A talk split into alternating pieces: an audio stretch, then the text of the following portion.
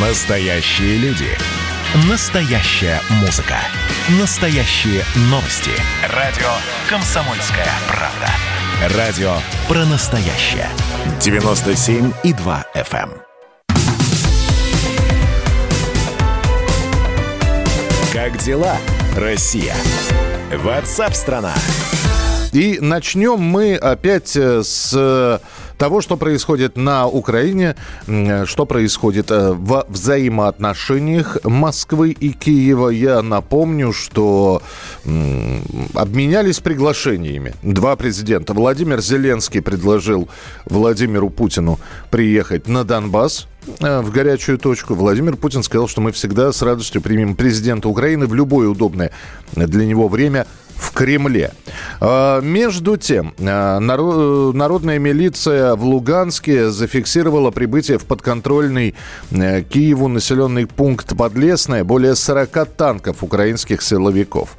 Э, Ну и по-прежнему вы можете зайти на сайт «Комсомольская правда», прочитать репортажи нашего корреспондента Дмитрия Стешина, который находится сейчас на Донбассе. И он говорит о э, о тревожном состоянии. Не хочется произносить слово предчувствие чего-то, потому что с этим предчувствием э, Восток Украины живет уже достаточно давно. С нами на прямой связи э, Родион Мирошник, дипломатический советник главы Луганской Народной Республики. Родион Валерьевич, приветствую, здравствуйте. Здравствуйте. Насколько все серьезно? Это, это вот, вот даже о тех танках, про которые мы говорим. Может быть, это попытка, ну, не запугать, а, знаете, издалека продемонстрировать силу и мощь? Ну, на, на самом деле процесс этот идет где-то с середины января, а, и данные, на которые вы в данном случае ссылаетесь, это даже не данные а, народной милиции ЛНР или ДНР. Мгм. Это данные, которые предоставлены, предоставлены официальным наблюдателем в лице э, совместной мониторинговой миссии э, СМБВСЕ. Поэтому да, это отно- относительно нейтральные данные, которые фиксируются СМБВСЕ с завидной регулярностью. По нашим подсчетам уже где-то более пяти сотен единиц тяжелой техники было подтянуто э, из мест хранения к линии сопр- соприкосновения и там более 200 танков, это среди них тяжелые гаубицы, САУ. И, в общем-то, все тяжелое вооружение, которое было запрещено Минскими соглашениями, должно находиться на расстоянии, оговоренном в Минских соглашениях, а это там не менее 10, 15, 30, 40 и даже 140 километров, если речь идет о реактивных э, системах. Родион, а как-нибудь э, официальный Киев объясняет, ну, э, учениями, э, передислокацией, инвентаризацией, еще чем-нибудь? А самое, самое интересное, что Киев в это время, пока сам предпринимает шаги, которые нарушают ранее достигнутые договоренности, он очень озабочен был а, наличием российских танков в районе Воронежа.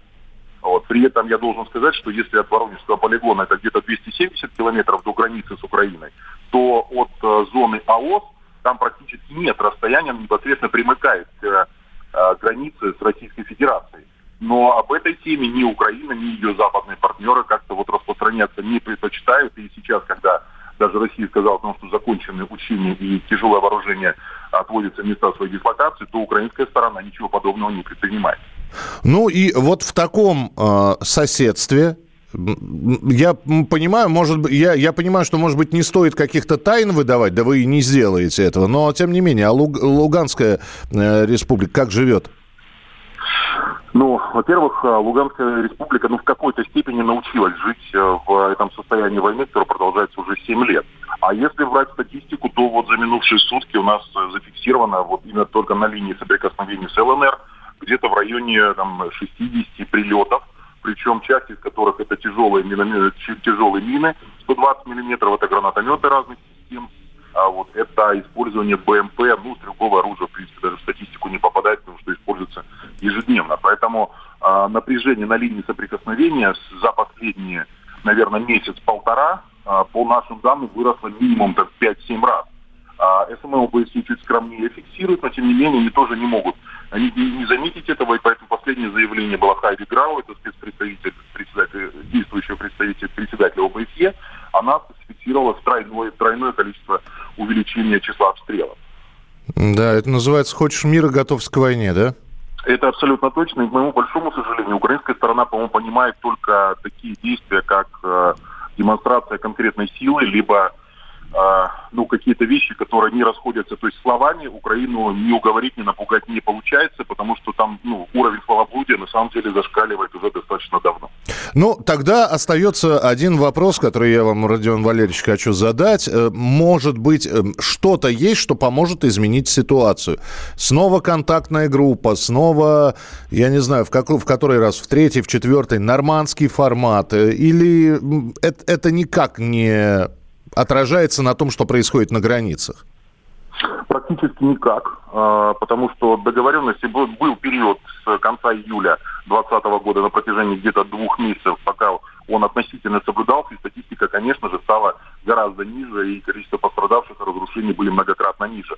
Но потом украинская сторона нарушила одни обязательства, то есть по механизму, который позволял бы верифицировать нарушения, потом дальше, и вот на данный момент, по сути дела, статистика вернулась а, на круги своя. А украинская сторона понимает договоренности извне, либо же достаточно жесткие действия, а, которые, ну, скажем так, вот Российская Федерация могла бы принять отдельно самостоятельно, потому что, ну, то, о чем пытается договариваться Украина, как пример а, саммита в Париже, а, когда из 9 пунктов выполнила 2 по 0,5, да, то есть даже ни одного пункта не было выполнено целиком, а вот, но Украина считает, что они выполнили все, и поэтому им снова нужно непосредственно встречаться в формате нормандской четверки, а остальные лидеры на самом деле пожимают плечами и говорят, подождите, а какой смысл встречаться в формате, если сторона, которая брала на себя обязательства, не выполнила ничего? А, это возникают серьезные вопросы, и поэтому на самом деле вопрос принуждения к миру, он совершенно не праздный. Спасибо большое. С нами на прямой связи был Родион Мирошник, дипломатический советник главы Луганской Народной Республики. Как дела, Россия? Ватсап-страна! Это то, что обсуждается и то, что волнует. Это ваши сообщения в прямом эфире, в том числе и голосовые. Каждый будний день с 11 до 15 часов с Михаилом Антоновым. Эфир открыт для всех. Включайтесь. Радио «Комсомольская правда». Радио про настоящее.